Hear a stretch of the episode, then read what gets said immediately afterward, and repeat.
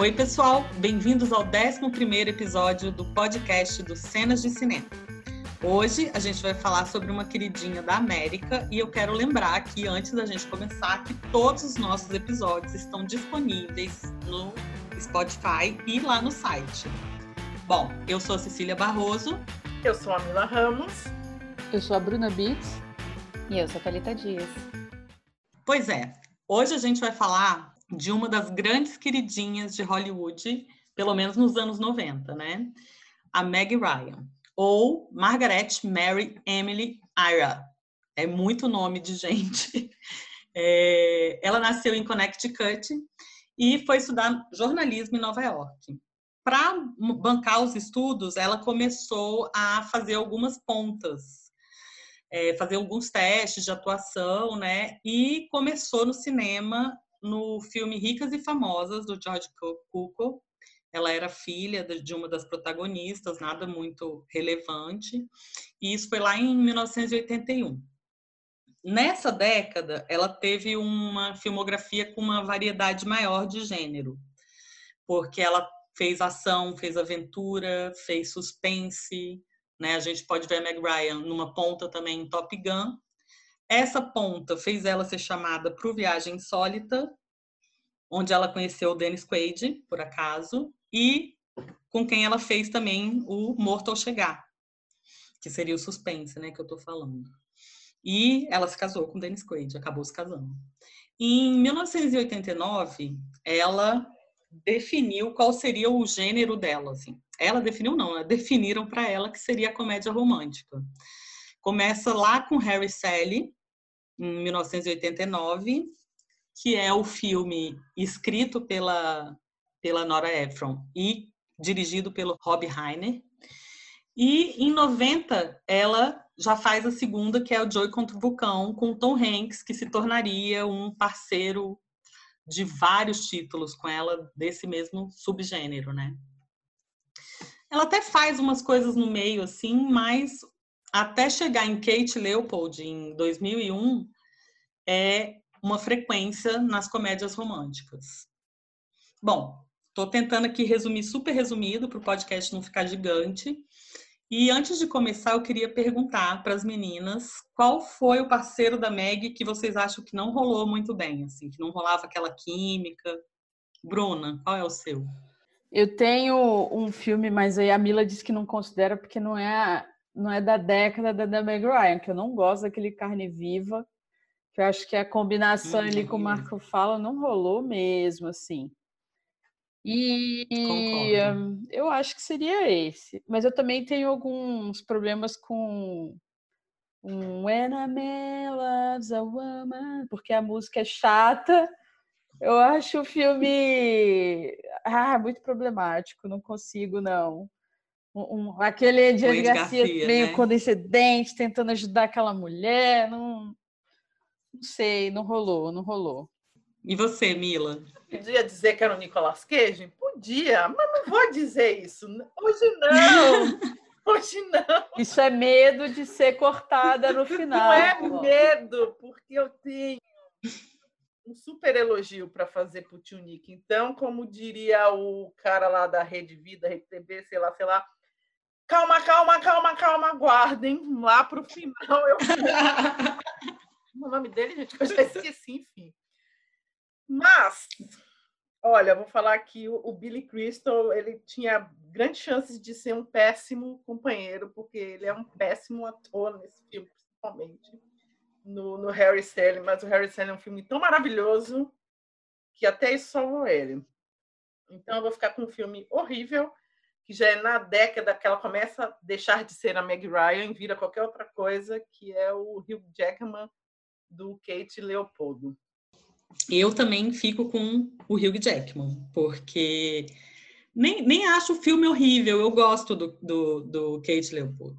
Mas eu acho que eles não funcionam em cena. Eu acho que não rola aquela coisa tão legal como com Tom Hanks. Aliás, acho que com ninguém rola essa química que rola com Tom Hanks.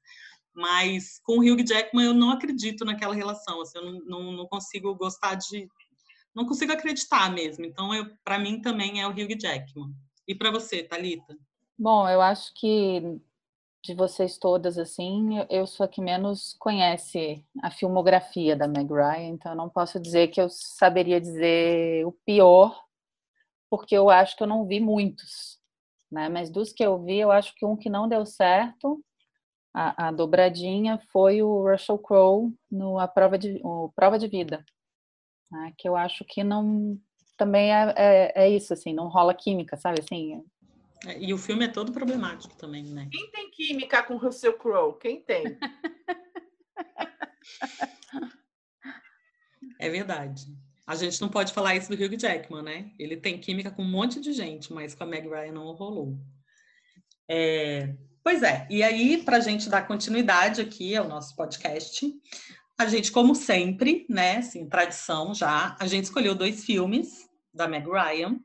É, foi uma escolha difícil, já que a gente queria falar de vários, né? Porque realmente nessa década de 90 foram muitos filmes e muitos filmes que a gente gosta muito, né? Várias comédias românticas que a gente gosta muito. Alguns a gente já falou, como é o caso do Harry Sally, e a gente fez uma votação. E vamos começar pelo que eu mais gosto de todos, que é o filme que eu mais assisti da Meg Ryan, que é o Sintonia de Amor.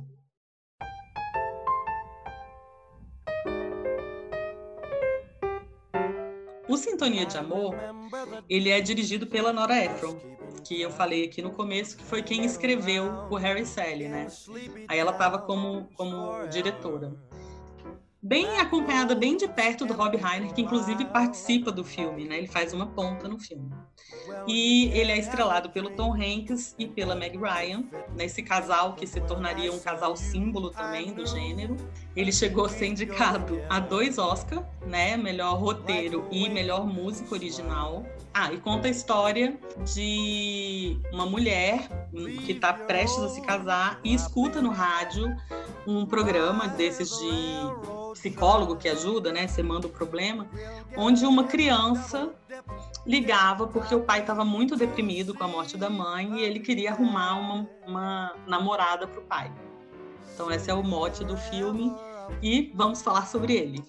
Aliás, olha, que criança fofa, né? O Jonah é, um, é uma fofura tentando ajudar o pai e, e fazendo todas aquelas situações e é uma atuação muito muito feliz do menino, assim, porque às vezes criança é difícil, às vezes eles são meio robóticos e tal, mas ele é tão tão querido, tão fofo, ele dá uma dá um up super legal no filme, assim. Então eu gosto muito dele, muito, muito, muito, muito. Ele é ótimo mesmo, também gosto muito. Eu gosto muito do filme todo. Jura? Né? Eu acho que é Eu acho que é um roteiro incrível. E eu gosto muito desse negócio da, da Nora ter feito um filme todo baseado em um clássico, né? Do, eu, do cinema, eu... que é o Tarde Demais para Esquecer. E é um filme que é muito recorrente, assim. Ela, tipo, meio que monta o filme em cima da, da trama do, do Tarde Demais para Esquecer usando, usa a trilha do, do Tarde Demais, ela, é, ela serve de inspiração para a trilha original e a música do Tarde Demais está no filme também. É, tem todo esse, esse apego pelo clássico, hum. né? Que, das mulheres do filme, que eu acho incrível, gosto muito. E é isso. Eu acho uma história de maluco, vou ser muito sincera. Tipo assim, a mulher escuta no rádio o cara. Eu acho super plausível a, a, questão de você começar a questionar seu relacionamento, né? Quando você está num momento assim de, de, de digamos, dar uma, uma, uma, guinada, como por exemplo seria um casamento no caso dela, é, você começar a ficar buscando até justificativas para sabotar aquela coisa que você não, não nossa, tem muita certeza que você quer. É um. Mas... É o osso duro de rua é aquele. O Bill Puma, né? Ele é. Nossa, credo. verdade, são... Que isso? Ele é super espontâneo, divertido. Ah, ela fala isso o tempo todo. Super legal aquele cara. Dá, dá um ânimo no relacionamento quando você vê que aquilo ali é o seu marido futuro. É o seu futuro, né? Mas, Mas assim, é muito maluco, né? Essa coisa do. Tipo, ah, de repente você é, tem uma mulher te stalkeando e você se apaixonar por ela, assim, tipo, é muito louco isso. Confesso para vocês que que eu acho meio bizarro. Mas mas a paixão ela, ela existe independente do stalkeamento, né? Ele vai levar a namorada no aeroporto, vê a Meg Ryan e já se apaixona. Não, sim, pois é. Mas a parte do stalker é que me assusta. É muito bizarra a história toda. Uma criança foge, é, você viaja não sei quantos mil quilômetros para ver um cara que você nunca, você não faz ideia de quem é que você mais ou menos sabe da vida dele, porque vamos ver, é, ela estava num computador lá, tela verde de 1800 e bolinha, tentando descobrir alguma coisa sobre o cara. É... A mulher coloca um detetive particular você... atrás Exatamente. do cara. Se você transportar essa história para hoje, Deus me livre. É aquele assim que você ia mandar localização para todas as amigas do WhatsApp falando: Ó, oh, eu tô indo encontrar um cara, não sei se vai dar certo, mas qualquer coisa porque ele me matou. Eu teria mais medo dela, sacou? Tipo assim. Não, eu, assim, eu, eu, acho que isso é um ponto muito interessante do filme, o que a Bruna falou. Os filmes da Nora Ephron, assim, o que eu mais gosto de todos da Meg Ryan, a gente não vai falar hoje porque a gente já falou, que é o Harry Sally. Mas eu acho os personagens, vou dizer parecidos, mas é interessante a figura da mulher. Ela tá sempre buscando um cara ideal no Harry Sally, ela namora um cara que também é uma almofadinha, bonitinho, certinho, e sempre se apaixona por um cara que é uma coisa imprevisível. Mas é são filmes, eu não sei se eu posso dizer que são filmes datados, mas eles são tão apropriados para épocas que foi, para época que foi criado, que se fossem feitos no dia de hoje não teria nenhum sentido. E talvez seja essa ligação que eu tenho com os filmes da Meg Ryan, como eu brinquei do tipo, ah, depois da década de 90, a Meg Ryan virou outra coisa, porque não é a Meg Ryan, é, é aquele tipo de comédia romântica que não existe mais, né? Isso sim. É, você imagina o trampo, o, aquela coisa bem nostálgica que você falou da criança. A criança liga para um programa de rádio. Cara, não existe mais isso, fica horas na linha. E eu fiquei. Olha a minha angústia. Eu falei, quanto que esse cara não vai pagar de pulso de telefone? Foi a primeira coisa que me veio à cabeça. Olha que coisa louca. É, Sabe? E, e, aí aquele monte manda carta, aquele monte de carta que o cara recebe, aí, sabe? Eu, eu assim, eu acho, não tenho quase certeza que às vezes quando eu brinco, que eu falar da Meg Ryan antiga, é por conta disso, dessas relações mais construídas de uma forma é, mais artesanal, Olha o tempo que eles demoraram para se conhecer. A Bruna falou: viaja para lá, viaja para cá. O... Tem umas, umas sacadas ótimas do, do, Tom Hanks conversando com o Robbie Ryan lá de como que era o encontro na época. Ah, você leva para tomar um drink antes, porque se você não, não tiver afim, você nem leva para jantar. Cara, hoje tem aplicativo, você já decide a sua vida online, entendeu? Então, aquilo dela desse negócio do stalker, é, dela ficar imaginando como era o cara, é uma coisa que hoje em dia não tem, né? E, e, e, talvez seja isso que eu goste tanto nesses filmes mais antigos, essa, essa demora das relações serem construídas, né? É, até porque hoje em dia você joga no Facebook, olha no Instagram, olha isso aqui, você fica sabendo tudo, né, da pessoa. Sim. Tudo. E pior, às vezes você idealiza uma coisa que nem é, você já encontra a pessoa é, já projetando alguma coisa que você viu nas redes sociais, onde tudo é lindo, tudo é maravilhoso, todo mundo é perfeito, né? E já, já vem com esse ônus. Não. Verdade, tudo. tem esse lado também. Já vem contaminado, né? Uhum. Eu acho, eu acho muito interessante essa coisa de comparar as épocas, assim. Acho que é, é um jeito interessante de ver o filme. Porque é isso mesmo, assim, é tipo uma nostalgia, né? É uma, uma nostalgia de uma época que nem era tão boa para nós mulheres, né? Assim, existia um estigma muito forte, existia essa coisa do, do amor romântico, que era muito mais valorizado. É, mas mesmo assim, a gente tem uma relação com esse tipo de narração, de narrativa, né?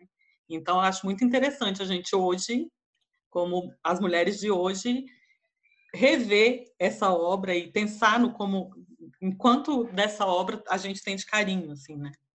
E assim, você falou que rever muito, eu, eu, vou confessar que quando eu revi, eu achei um filme menor, exatamente por isso. Porque já não comunica mais com a minha vida, né? Porque antes, naquela época, pode reparar, tanto o personagem, a, a Sally, quanto, não lembro o nome agora dessa, dessa nova, mas do, do Sintonia de Amor, ela quer um marido, gente. É uma coisa louca. Parece que todas as mulheres querem um marido. Mas a, a, a, a, a Meg Ryan. Assim, é a Anne.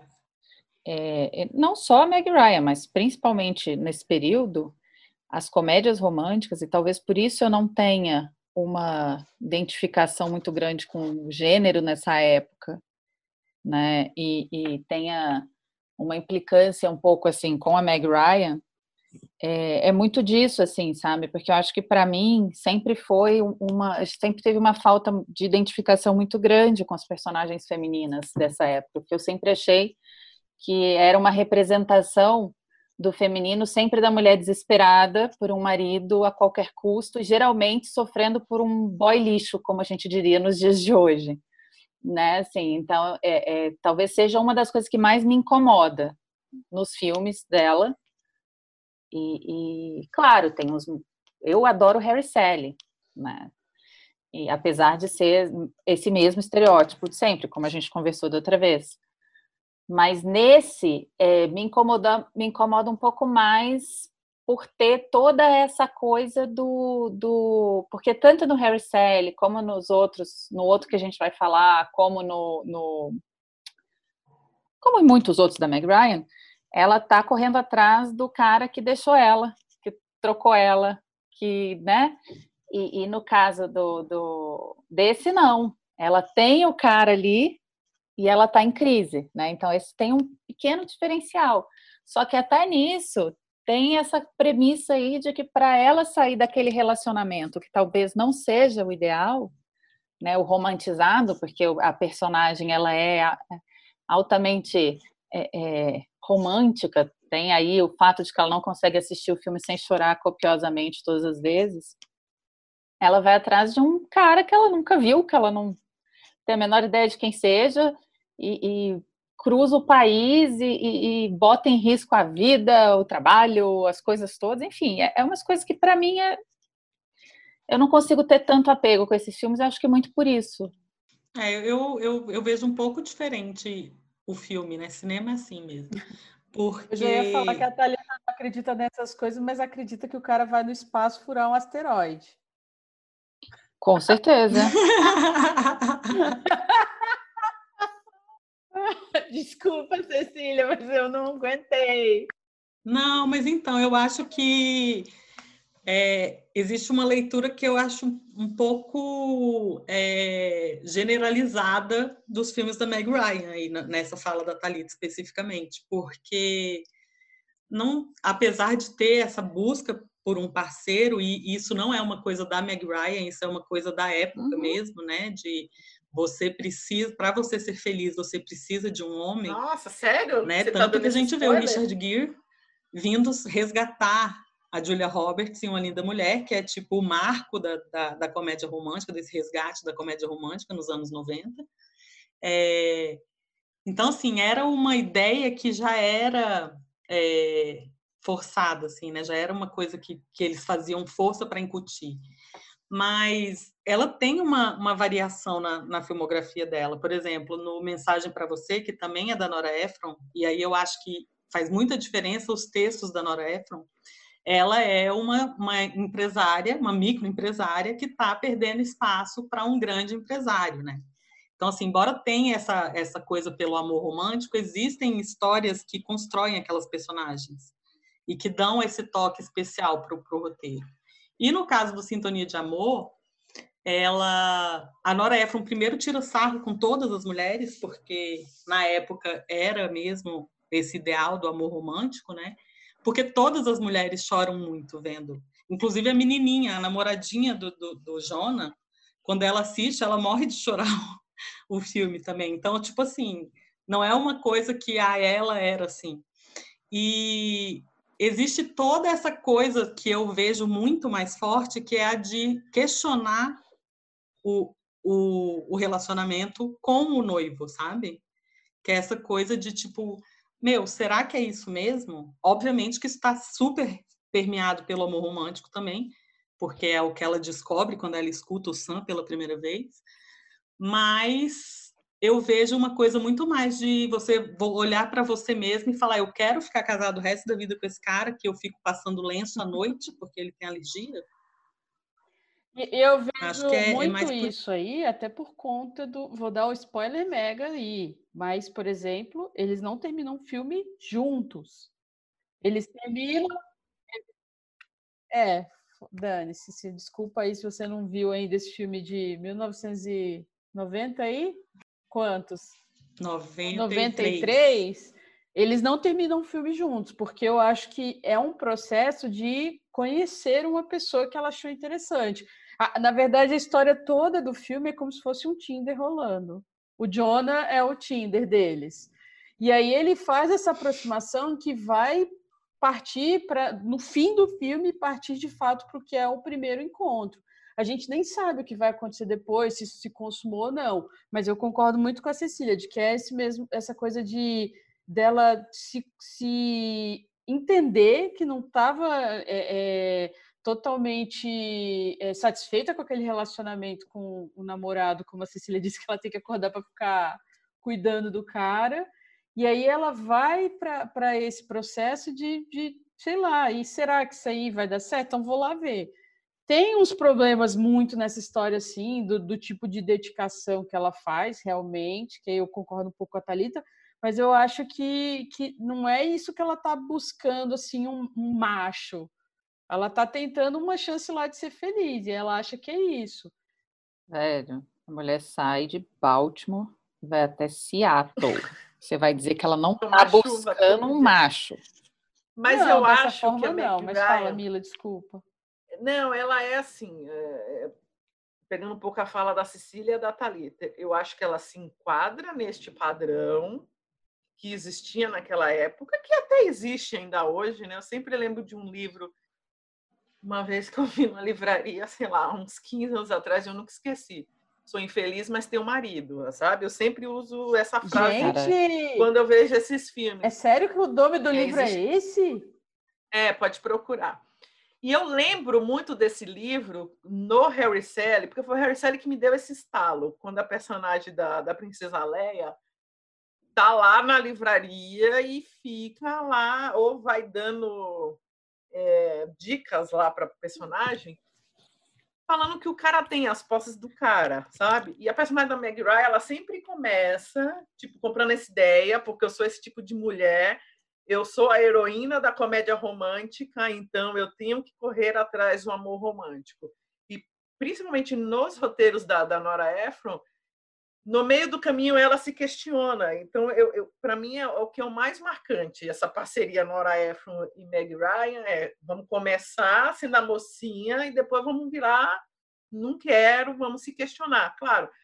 Mas tudo isso é de um, vou dizer que é uma forma sutil, mas não é uma forma tão é, abrupta como a gente poderia é, imaginar que fosse, porque ainda existe toda toda aquela questão da sociedade da época, né? E neste filme, o cara lá, o do nariz congestionado, ele ainda é um cara compreensível, sabe? Gente, ele é um Isso doce. É muito legal. É o Walter, é o Walter. Que não tem apelido, né? É, mas isso aí tá muito no, no filme de origem, porque no Tarde Demais para Esquecer, o, o Cary Grant, o personagem do Cary Grant, namora, é, na, tem uma noiva, e a personagem da Deborah Kerr ela tem um namorado também, também vai se casar. E aí eles se conhecem, nesse, o Cary Grant e a Deborah Kerr se conhecem no navio, se apaixonam loucamente, voltam para casa. Existe algum conflito entre os casais anteriores, mas os dois falam, vai lá, vai ser feliz. Então, assim, a postura do Bill Pullman no Sintonia é muito parecida com a postura do noivo da, da Deborah Kerr no, no Tarde Mais para Esquecer. Tem que rever esse filme, eu não lembro é, nada. Eu nunca vi, então eu não posso opinar. Eu já vi, é, é, eu lembro que gostei, mas agora eu tenho que dar uma recuperada nele. Aliás, não, eu mas descobri assim... isso de todos os filmes que a gente viu agora nessa tacada, que eu lembrava bem pouco desses filmes todos. Nossa, o Sintonia de Amor eu sabia até as falas. Eu sei até ah, agora. Ah, mas você assiste ele toda hora, não? Eu assistia muito. Eu assistia muito. É, para mim não, é tipo 1900 e bolinha a última vez que eu vi esse filme.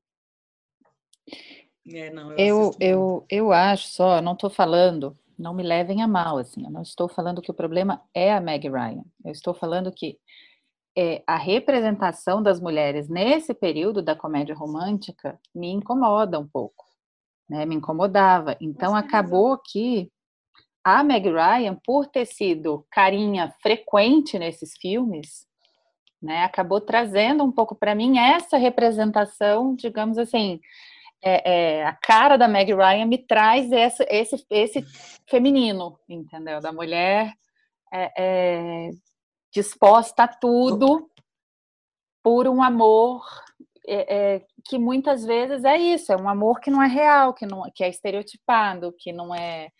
Mas que isso é uma coisa que, assim, se a gente for olhar é, as historinhas de contos de fadas e tudo mais, sempre foi essa lógica, né? Assim, da mulher ser resgatada, da mulher ser salva por um grande amor, sempre por um homem que vem ali para mostrar bem o Richard Gere no seu cavalo branco, indo salvar Julia Roberts. Então, não é uma, uma coisa particular com a Meg Ryan, até porque eu tenho alguns filmes que eu adoro, como é o caso do Harry Sally, que eu acho uma das melhores comédias românticas que já foram feitas, né? apesar desses, dessas questões. Concordo. Eu acho que assim, a gente tem uma. Eu concordo com você completamente. assim. Eu só não personifiquei a, a coisa, para mim, a Julia Roberts é essa personificação Isso que eu ia maior. assim. é que a Julia, É. mas é que a Julia Roberts não teve esse, esse declínio, entendeu? Ah. Geracional como a Meg Ryan. A Julia Roberts até hoje faz coisas muito fodas. né? Então Sim, a gente verdade. tem uma, uma. E eu acho que esse filme também não é. Esse filme específico, eu acho que não é a melhor expressão disso. Porque ele se salva um pouco. O Linda Mulher é bem pior. Nossa, ele é, É gravíssimo. É, mas Credo. então é isso, assim, eu acho que, que é, eu concordo completamente com a Thalita. Tipo, a representação é super nociva. E concordo também de, tipo, disso ser uma coisa que vem muito lá de trás. Tipo, Shakespeare já fazia comédia romântica, tipo, com mulheres um pouco mais fortes, mas também em busca desse amor que iria salvar, sabe?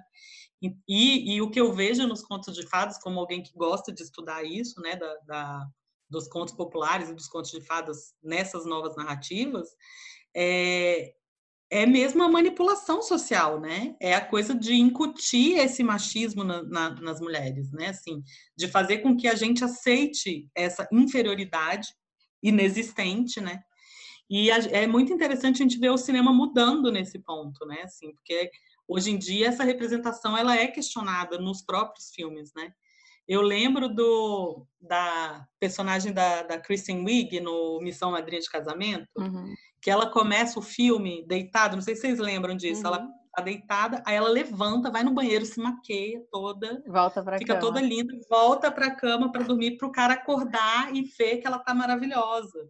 Então, tipo assim, é, ainda é difícil, ainda existe esse ideal do amor romântico, mas existe uma tentativa de mudança que absolutamente não existia em 1990. Uhum. Não, eu só queria é, pegar carona no que a Thalita falou. Outro filme dessa mesma época, que, eu- que é o Enquanto Você Dormia, que também é com o coitado Bill Puma, que é a mesmo, mesma linha de raciocínio, né? Fica a Sandra Bullock lá pensando no cara que ela encontrou não sei quantas vezes, tal, tal, tal. Então, sim, é uma coisa muito da, da época, né? É. Só, só, só antes de, de sair do, do, do Sintonia de Amor, queria destacar aqui a trilha sonora, que é maravilhosa, né? Aliás, se tem uma coisa que a comédia romântica traz pra gente que é maravilhosa, são as trilhas sonoras, né? Assim, elas costumam ser todas muito boas. Isso a gente até falou bastante, né, quando no nosso episódio de comédia romântica. Se você ainda não escutou, escuta lá, tá lá no Spotify, o nosso episódio número 2, além do Harry Sally, que a gente falou aqui, que a gente já comentou. A gente falou também de Simplesmente Amor, que tem uma trilha sonora maravilhosa, e a gente até fala bastante sobre essa questão das trilhas nas comédias românticas.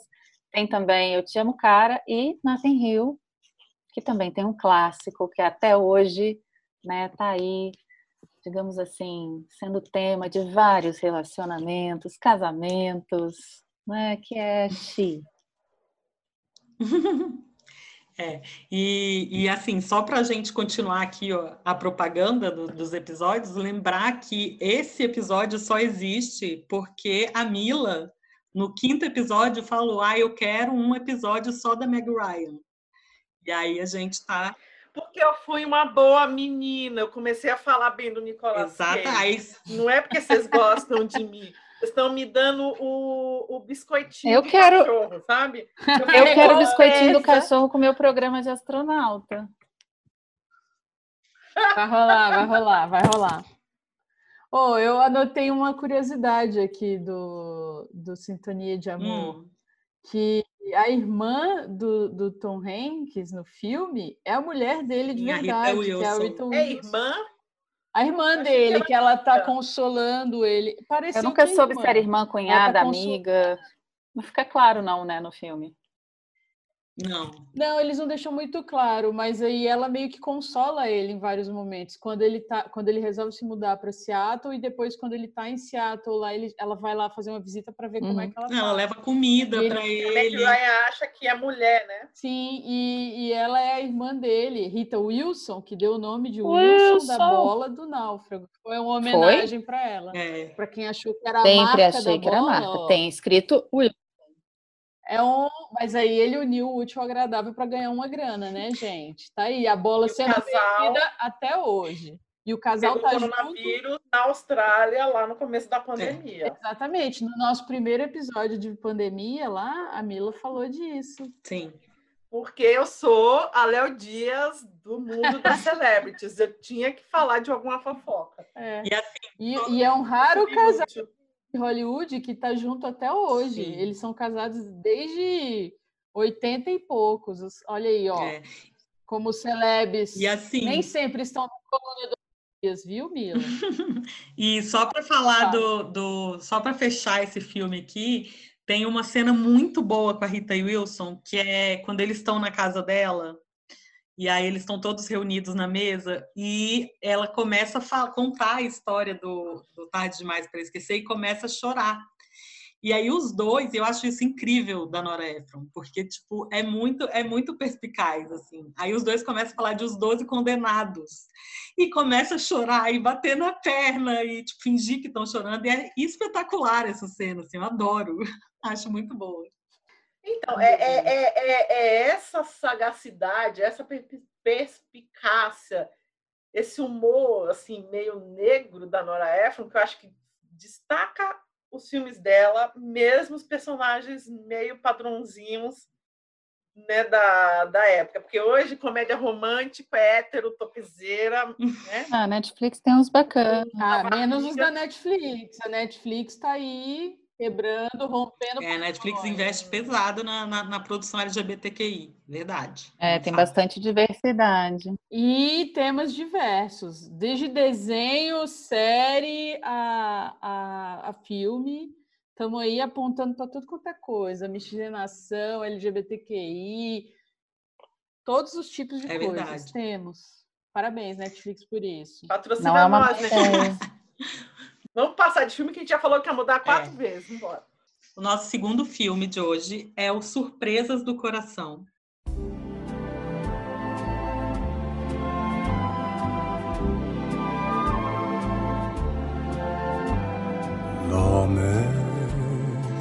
Que é um filme delicioso, dirigido pelo Albert Brooks. Oh, meu Deus, não.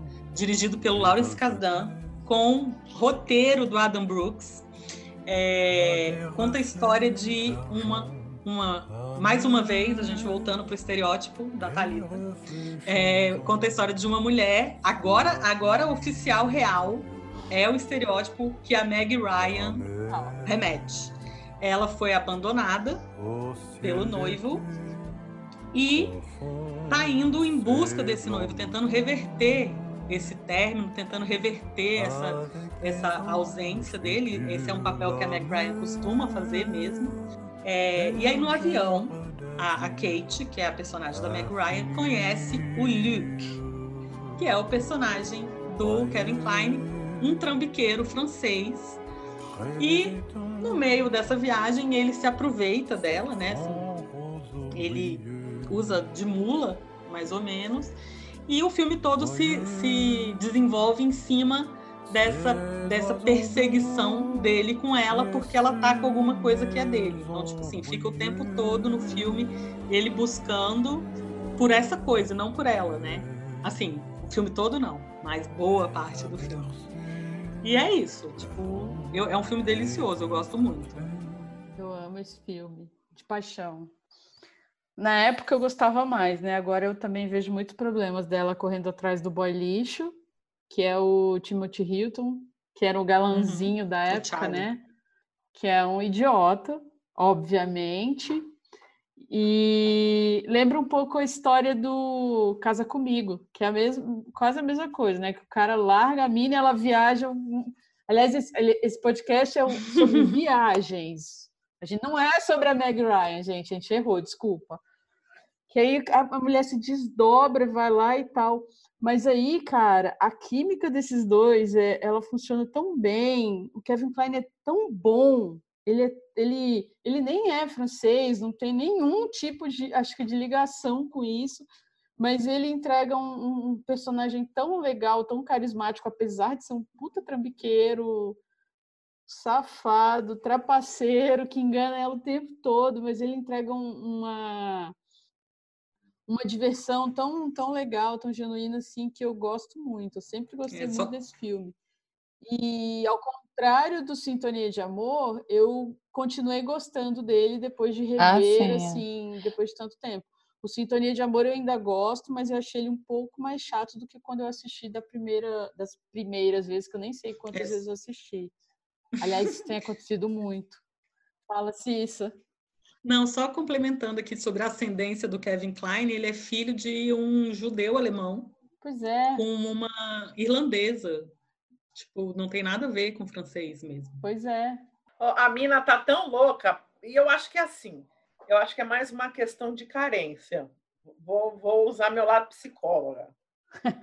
Porque, na boa, enquanto o cara tava lá, o, o boy lixo, e ela tinha certeza que o boy lixo era dela, ela estava lá fazendo esse tratamento para pegar o, o, avião, não dava certo, mas tipo, foda-se, o cara tá comigo. Foi só o cara se mandar que a bicha se enfiou dentro do avião, não quis nem saber da desgraceira toda que ela ia sofrer e foi. Então, assim, sabe, até que ponto é mais aquela, aquela coisa da posse, de que eu quero, aquela coisa do orgulho, foi lá, se enfiou lá no Canadá, sei lá, no Canadá não, na França. Na França.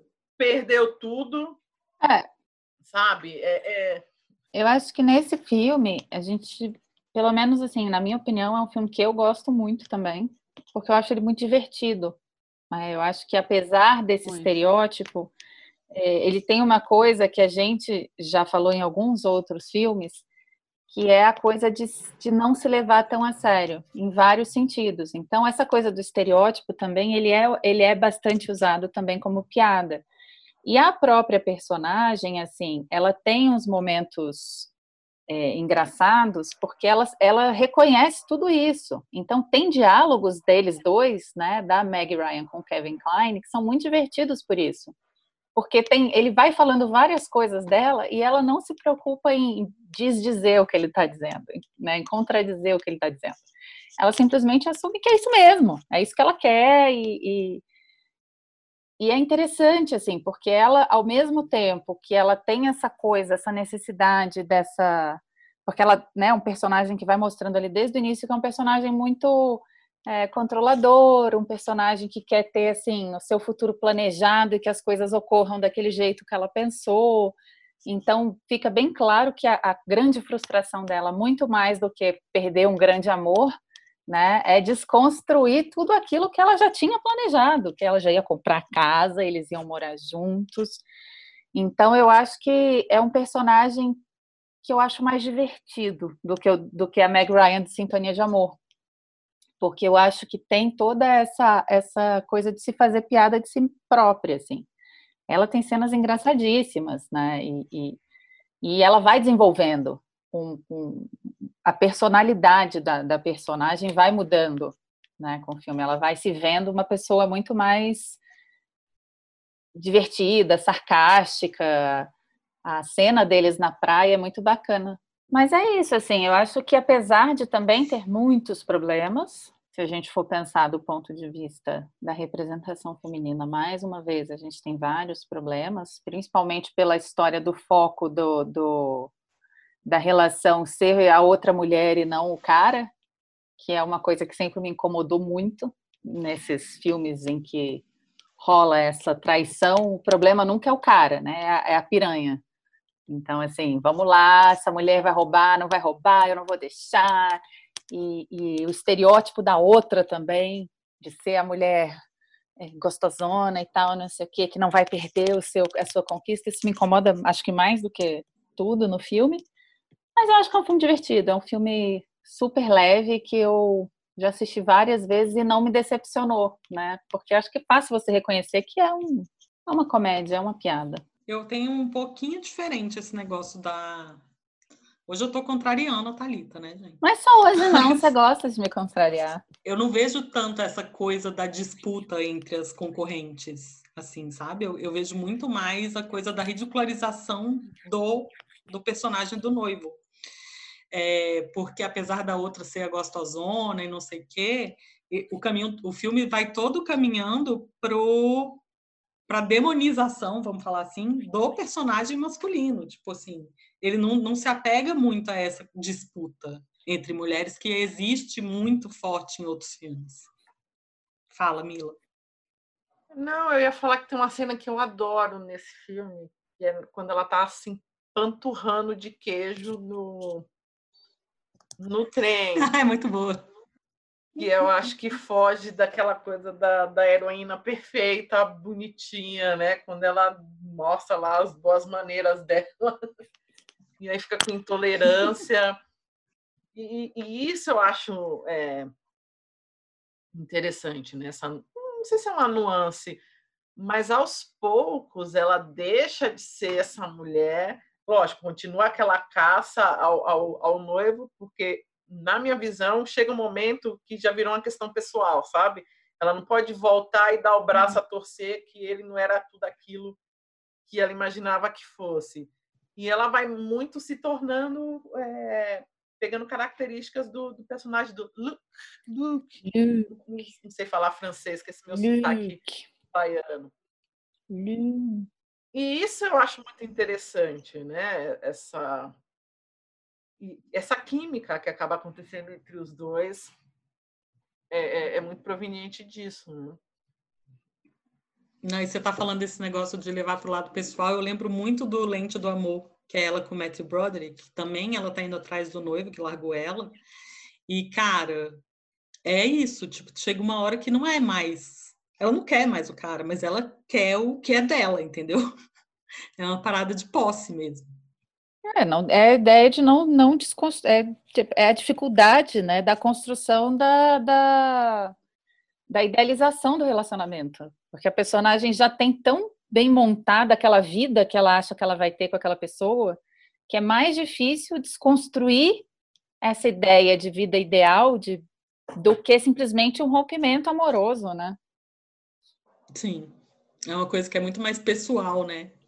Do que é mais fácil você encarar uma puta jornada para o desconhecido do que perder isso tudo. É muito mais tranquilo.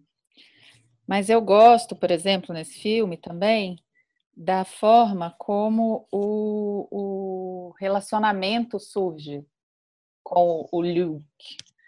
Porque, ao contrário também de outros filmes de comédia romântica, em que a gente tem essa relação da mulher deixada e que encontra um outro homem para salvá-la, para resgatá-la, a gente tem no Luke o cara que é assim, um anti-herói, porque apesar dele ser uma pessoa no fundo, no fundo de bom coração, ele está fazendo tudo aquilo, aquela ajuda que ele propõe a dar a ela é só por interesse, porque ele quer pegar de volta o negócio que é dele. Mas é, é, a forma como o relacionamento vai surgindo é muito bacana, porque ele não é em nenhum momento não passa essa sensação né, de, de, de salvador, assim, do cavalo branco que eu vou te resgatar. É uma uhum. coisa que os dois juntos vão se vendo numa situação em que eles vão se identificando, vão se divertindo juntos, vão curtindo.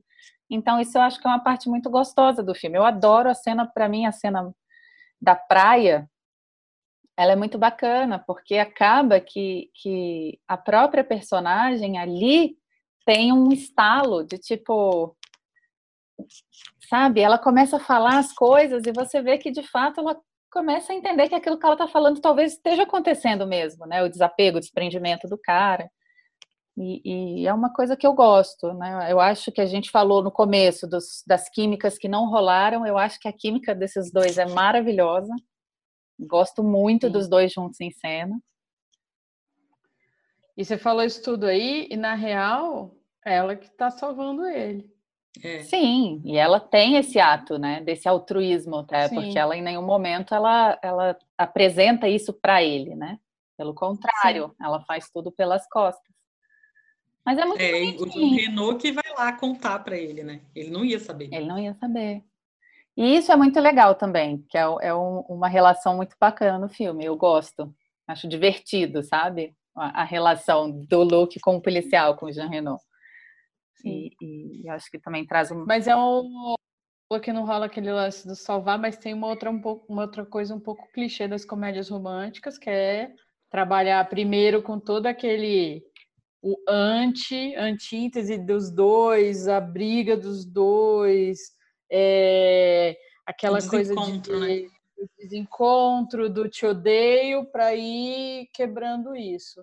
Mas que eu acho que é uma, um clichê dos mais legais que existem para ser trabalhados. Ah, sim. É, tanto que essa estrutura está até hoje rendendo milhares sim, de filmes, né? É isso que eu ia falar, porque até hoje a gente consegue bons filmes partindo dessa premissa. Por uhum. mim, continuem.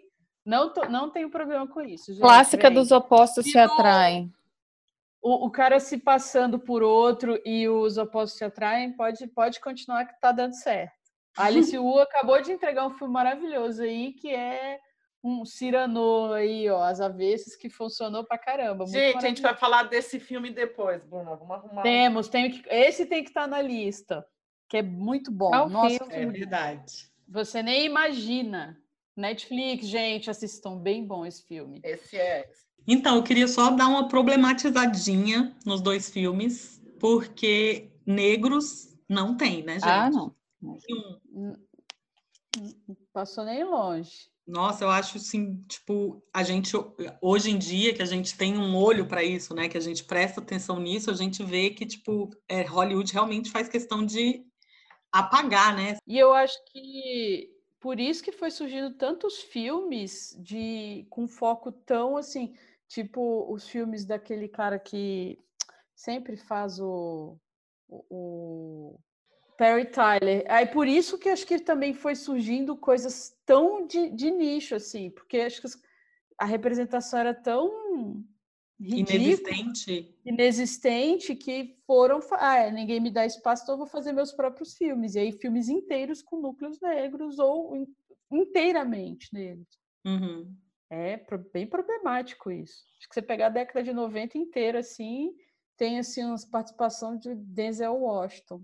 Não, e nesse, nesse subgênero da comédia romântica, tipo, inexistente, assim.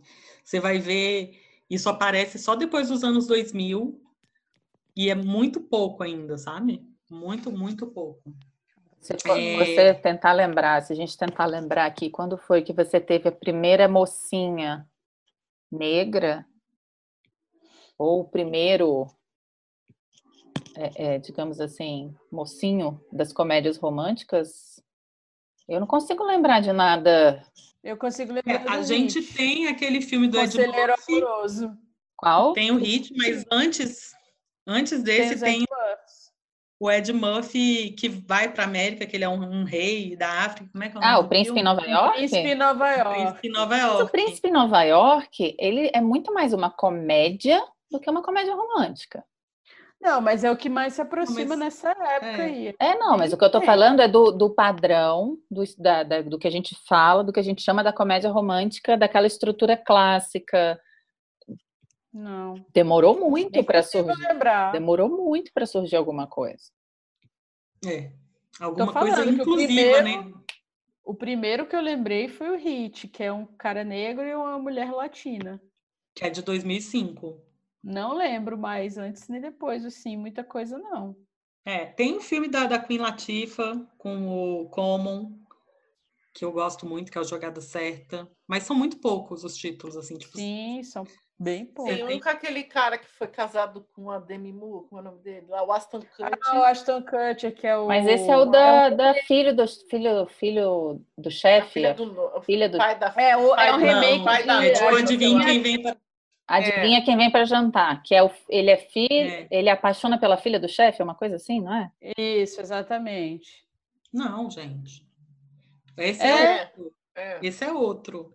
Não, ele... A menina vai levar ele para conhecer a família. Não é a filha Então. do chefe, não. É, não tem filha do chefe. Ah, Filha é. do chefe é outro É filme. outro. E esse filme tem uma das melhores cenas de todos os tempos, que é o pai e ele no carro ouvindo música. Nossa, é muito boa essa cena. Maravilhosa. É muito boa. Esse é, é esse é um dos filmes que eu vi várias vezes achando que eu não tinha visto nenhuma por causa da enxaqueca. É, e e para não deixar aqui passar também, a trilha sonora de Surpresas do Coração é incrível, muita música francesa, inclusive tem a versão de uma música francesa, que é Les Yeux Ou- Les Yeux Ouverts, que é uma versão daquela música da Mama Cass, é, Dream a Little Dream for Me, Sim. Of me. Dream a little dream of me. Dream a Little Dream of of Me, que é maravilhosa. É muito então, boa. assim, tem até o Kevin Klein cantando. Ele canta o La Mer no final, né? Uhum. Assim, quem, quem canta a música dos créditos é ele. Então, é incrível. O Lawrence Kasdan fez muito filme interessante, né? Ele fez Apesar Star de- Wars algum, não foi? Ele produziu muita coisa interessante e ele dirigiu muita coisa interessante, né?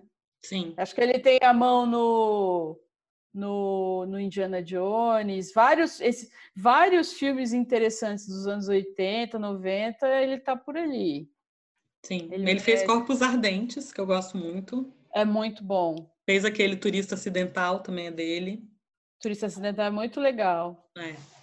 Tem uns que não são tão bons assim, tipo Apanhador de Sonhos é dele também. Ai, era muito chato, né? Era esse É. filme. Era. Eu me lembro, era do Robin Williams. Não, era. É um que é baseado no, no, no livro Do do, Stephen do Stephen King. King. Ah, sim. O que eu tô falando é, a o que eu Morgan pensei Freeman, foi o é um outro do, do Kevin Kline que é o Grand Canyon, que eu acho chato. Então, e aí o que eu acho que é uma coisa interessante, se for comparar os dois filmes, é que o Sintonia de Amor é um filme que é muito mais baseado em texto. O texto dele é muito bom. E esse filme, Surpresa do Coração, ele tem uma direção que é muito precisa. Ele é todo muito bem montado, tudo acontece na hora certa, tem a duração perfeita, os atores estão muito bem integrados. Então, assim, eu acho que, tipo, enquanto um é um filme de roteiro, o outro é filme de direção, sabe? Ah, sim.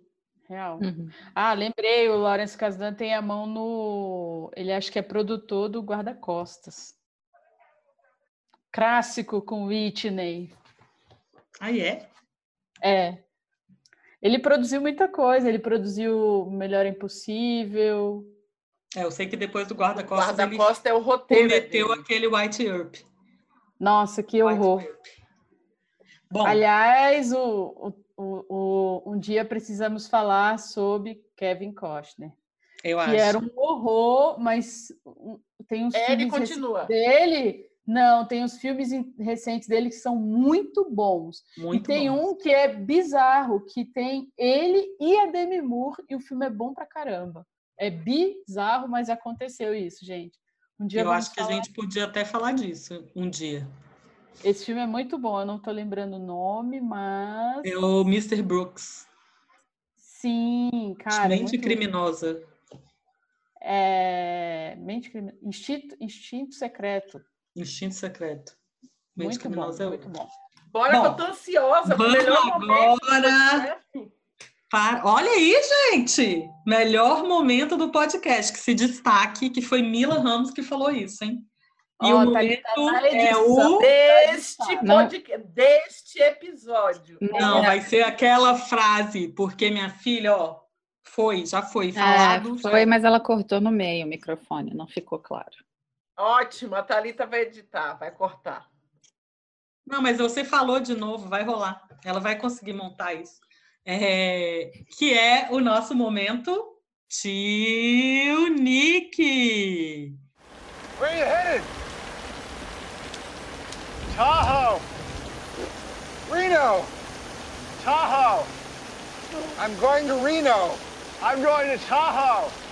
Hop in. We'll figure it out when we get there. E hoje nós não precisamos nenhuma gambiarra, tipo, veio naturalmente, porque o Tio Nick tem um filme com a Meg Ryan, que é o Cidade dos Anjos.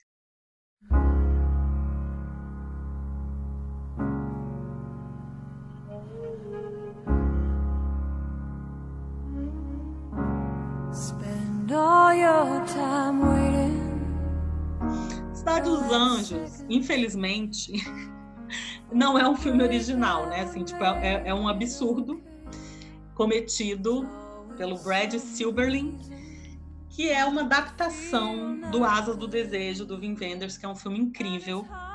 É, e esse filme é, tem a Meg Ryan e o Nicolas Cage, como eu já falei, e segue aquela mesma premissa, né? Um anjo que se apaixona pela, por uma médica, nesse caso é uma médica, no caso do Wim Wenders é uma trapezista, mas aqui é uma médica, e resolve que quer viver, quer virar humano para tocar no seu amor.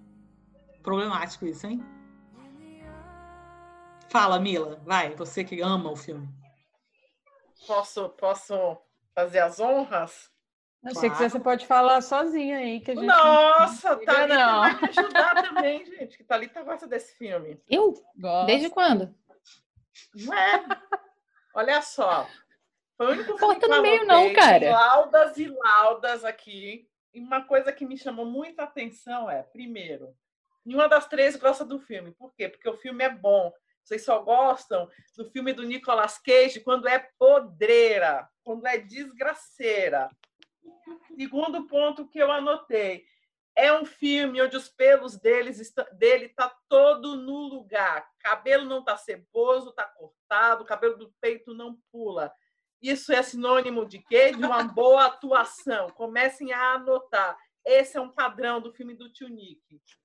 Terceiro ponto. Ele faz um papel de bobão. Todo filme que ele está com papel de bobão, de inocente, o filme é bom. Vou dar o, pelo menos a atuação dele é boa. Vou dar um outro exemplo. Atraídos pelo destino, que ele faz papel de bobão também. Então, o filme é bom.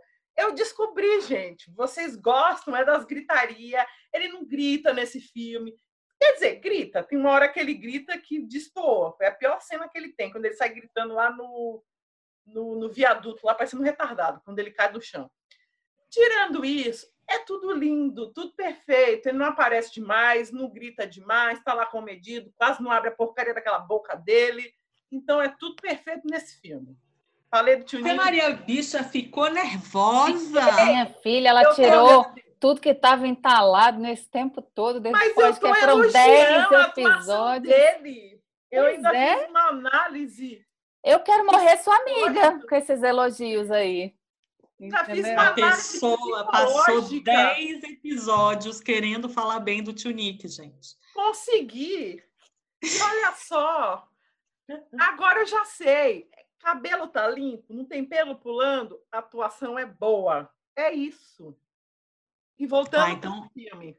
Vamos lá. O filme do Vivendas tem neguinho casando com fio, com música da, da Sarah McLuhan. Tem neguinho recebendo corrente de PowerPoint com foto do Cidade dos Anjos lá? Não tem, gente. Então, assim, é um filme que virou clássico. Eu não sei a birra de vocês com esse filme. A Meg Ryan Ele tá- virou clássico pelos motivos errados. Então, Não. a minha birra com o filme é muito simples. Hum. É porque eu tinha visto o filme do Wenders. É só é só desver, é só apagar, gente. Não, Mila, é impossível.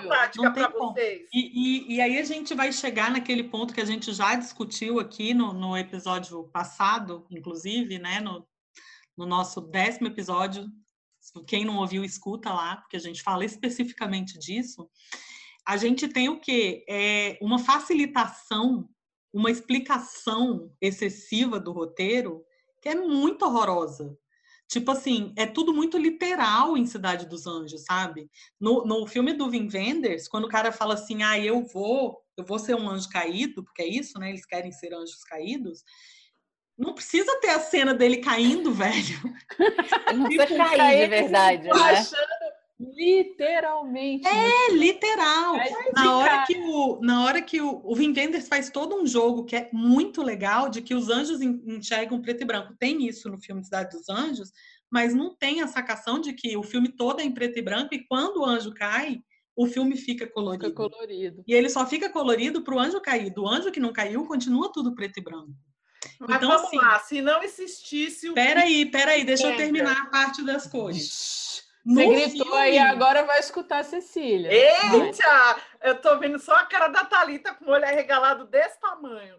No filme do Wim Wenders até tem a, cor, a cena da identificação das cores. No filme do Nicolas Cage ele ainda tá lá caído, aí ele pega e fala vermelho, vermelho, isso é vermelho e fica gritando e você fala mano. Cage, que é um péssimo ator. Você acha que Não, não ter vai isso. colocar a culpa no ator, não. Peraí, Não, cara. isso aí Isso aí, Isso estava no roteiro, ele não inventou naquela hora.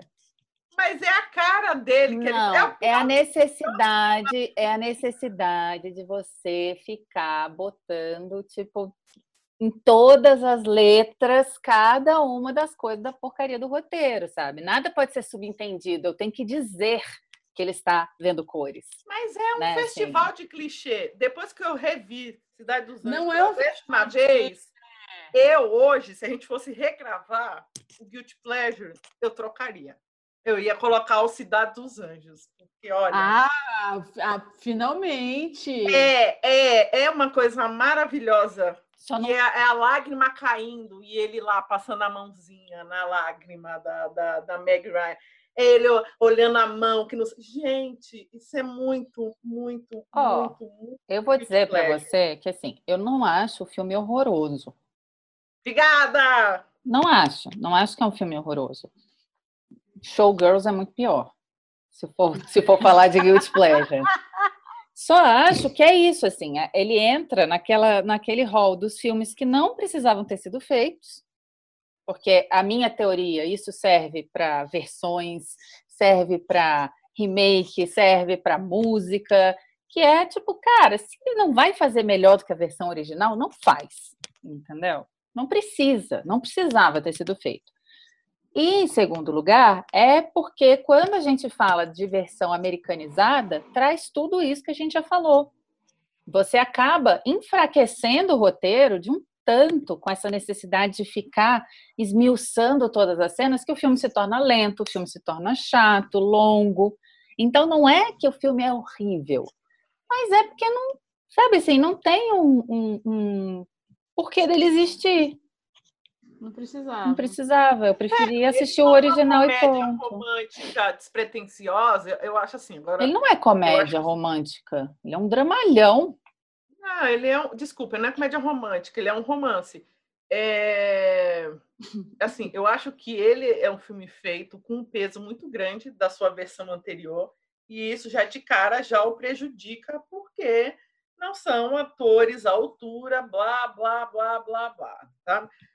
Quando você, que é difícil, mas quando você descola ele do, do filme original e enxerga ele, olha o que eu vou falar como um filme da Meg Ryan, seguindo o padrão que a gente já falou de outros filmes, você acha até um filme ok, entendeu? E, e, assim, quando eu falo que o Nicolas Cage tá, não compromete o filme, porque eu dou a ele o mesmo peso que eu dou ao Billy Crystal, que eu acho péssimo no, no Harry Sally. Eu acho Química Zero, acho um cara, sei lá, horrível, de, assim, é um par que não, que não combina. E eu acho que o Nicolas Cage até combina um pouco mais do, do, do, do que o, o Billy Crystal ne- nesse filme, entendeu?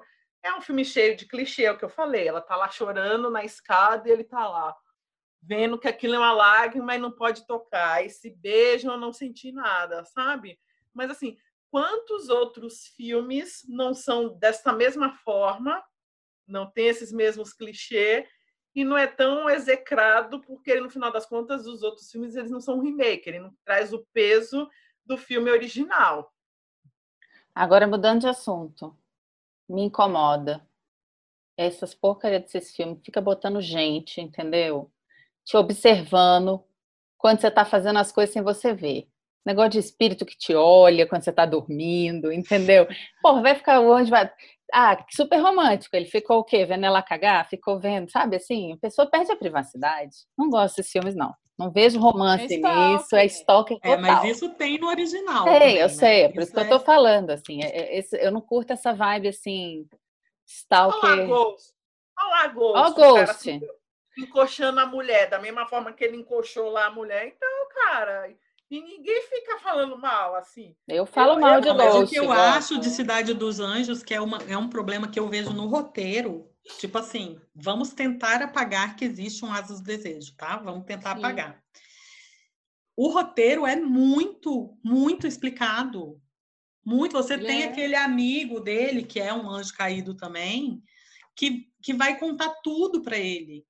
E, tipo, não precisa, você não precisa saber de tudo detalhadamente, sabe? Assim, eu acho que, que isso é um problema que existe nos roteiros de Hollywood de maneira geral, independente de ser uma adaptação, uma versão, uma refilmagem, existe esse excesso de informação, que é uma coisa meio bitolante, assim, é uma coisa meio que para pessoas ignorantes, que não podem ter sentimento, que não podem ter uma construção é, subjetiva de nada, entendeu? Você fica guiado ali, fechado. É necessidade É, explicar isso me tudo. incomoda muito. Isso me incomoda muito nesse filme, porque excede, não é uma coisa que é normal, é uma coisa que excede. Mas é isso que eu falei. Então, assim, não julgue um filme só pela refilmagem, porque ele tem o mesmo problema que N filmes têm, entendeu? Mas isso não torna o filme melhor. Não, não estou dizendo que é melhor, só estou dizendo que ele já tem esses problemas e parece que o fato dele ser uma refilmagem, coitado, o bicho carrega um E o peso. PT, hein? É, e o PT, que acabou com a minha vida. É, é.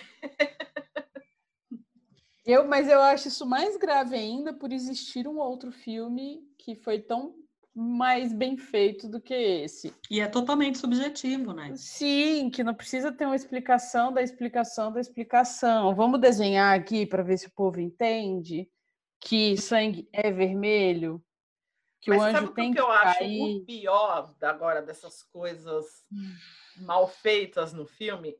É a, é a cena do acidente. Cara, a- Nossa. não faz nem sentido o acidente ter sido daquela forma. Não, assim, e é isso. Aí, nesse, nesse caso, não é nenhuma super exposição. Nesse caso, é uma manipulação mesmo, assim, tipo assim, eu quero que você chore e você vai chorar de qualquer jeito. Mas eu não choro nessa cena. A única cena que me toca de verdade, que eu, que eu falei lá no grupo, vocês me zoaram, mas eu, eu acho uma cena bonita, assim, é quando o bicho tá lá, louco, correndo, parecendo um morto-vivo, tentando chegar lá no lago, não sei das quantas lá. Carro. sarro. E aí o anjo, o amigo dele lá. e é uma coisa que você sub. Eu acho que é a única. É subliminar no final das contas. Que é quando o amigo dele lá, o outro anjo, o anjo negro, ele aparece sentado no ponto de ônibus, né? Que é uma, é uma hora que não se explica.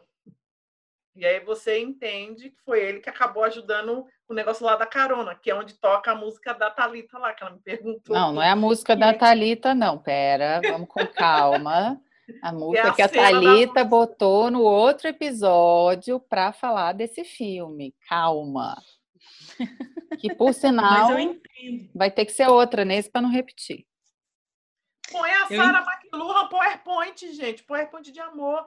Você nunca recebeu da sua tia? Não. Não. WhatsApp? Nossa, gente, eu recebia And tanto. É, nossa, já rolava em loop. A pessoa abria o PowerPoint, era aquela Eu, corrente. eu era aquela que já mandava para a galera assim, não me manda esses e-mails. E as pessoas normalmente Mas aí, coronavírus, a desconfiguração do mundo é culpa sua, porque a corrente tinha que ter passado para 10 pessoas e você não passou para Ó, tá vendo? Putz, foi mal. Foi mal aí. Mas eu tenho certeza que minhas tias arrumaram 10 pessoas para passar sem a minha participação. Mas Será? você quebrou a corrente. Não, não sou culpada disso, não. Essa culpa eu não carrego. Será? Então, mas só aproveitando aqui o tio Nick é, e o- essa parte que a, que a Mila está falando de adaptação, eu assisti esses dias o A Cor que Caiu do Espaço. E é uma adaptação do- de um conto do Lovecraft. E é muito difícil, isso é um trabalho mesmo de desprendimento, você assistir ao filme tentando desvincular ele da outra obra, sabe? Porque a outra obra é muito maravilhosa. E aí você fica o tempo todo nessa comparação que você tem que se lembrar, não pensa nisso, não pensa nisso, não pensa nisso. E mas Cidade dos Anjos não dá, cara. É, é independente, independente dele ser uma refilmagem, não dá para você. Mesmo você descolando de qualquer coisa, é um filme ruim. Eu acho. Eu acho que o público de Cidade dos Anjos, com a Meg Ryan e com o Nicolas Cage, não faz nem ideia que existe o Asas do Desejo. Só tenho isso a, a declarar.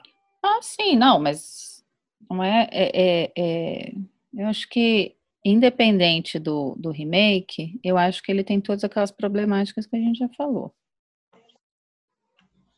Bom, Para então, mim, uma coisa não alivia a outra, não. Vou continuar defendendo isso para sempre.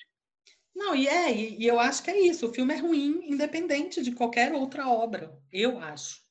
Eu também acho acho. assim. O final do filme é péssimo. O roteiro do filme é super autoexplicativo. É, nossa, muito exagerado. Muito exagerado.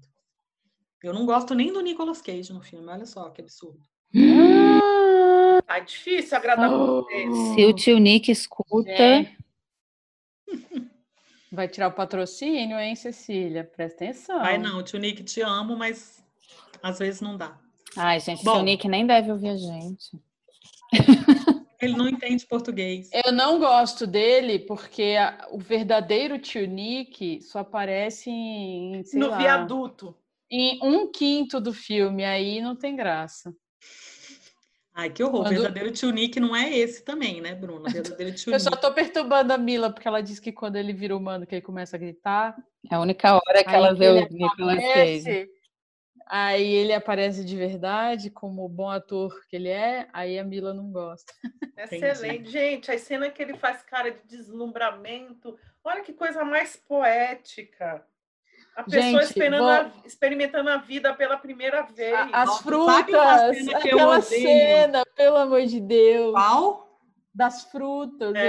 eles comendo. Ah, Não, Fala mas sabe uma sua. cena que eu odeio? É aquela cena que nem é com ele, mas que estão todos os anjos na praia e ele vai entrando Sim. no mar e o amigo dele assim tá em primeiro plano e tipo começa a rir. Eu falo, gente, para, para, eu já tô com muita vergonha, não precisa aumentar. Vergonha Aquela alheia. reunião no pôr do sol rola no, no, no As Desejo, não, né? Tem essa palhaçada. Eles tem? moram numa livraria na Asas do Desejo. Não, mas a palhaçada do pôr do sol, de ficar olhando lá pro pôr e nascer do sol.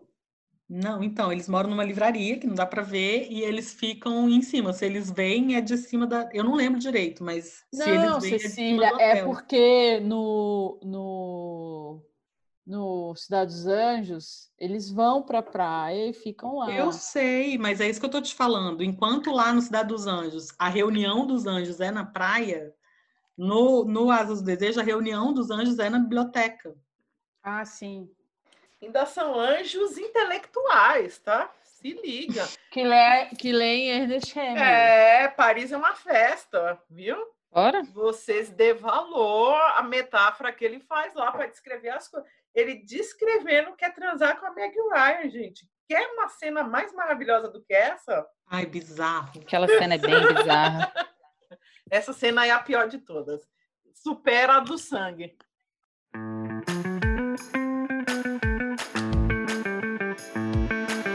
E chegamos aqui ao final do nosso podcast. Falamos da querida Meg Ryan, pelo menos na década de 90, querida, né? Problematizamos as comédias românticas, falamos sobre filme que a gente não gosta, sobre filme que a gente gosta, umas gostam, as outras não gostam, sobre representação da mulher. Tipo, foi bem proveitosa essa conversa de hoje, né? E mais uma vez foi um prazer estar com vocês, meninas. Sempre é ótimo, adoro as nossas conversas, adoro falar de cinema com vocês. E é isso. Muito obrigada aos ouvintes também. Um beijo muito grande e até a próxima. Eu queria dizer que esse podcast teve zero defeitos, Tente achar um defeito nesses três filmes e fale miseravelmente.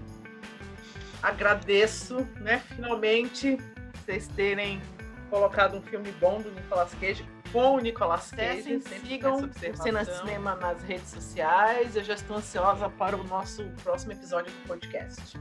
Meninas, mais uma vez foi maravilhoso falar aqui com vocês sobre filmes que a gente adora, que a Mila adora, né? Assim, ver a Mila feliz com o tio Nick, isso dá até assim, coração chega, pula, saltita no peito.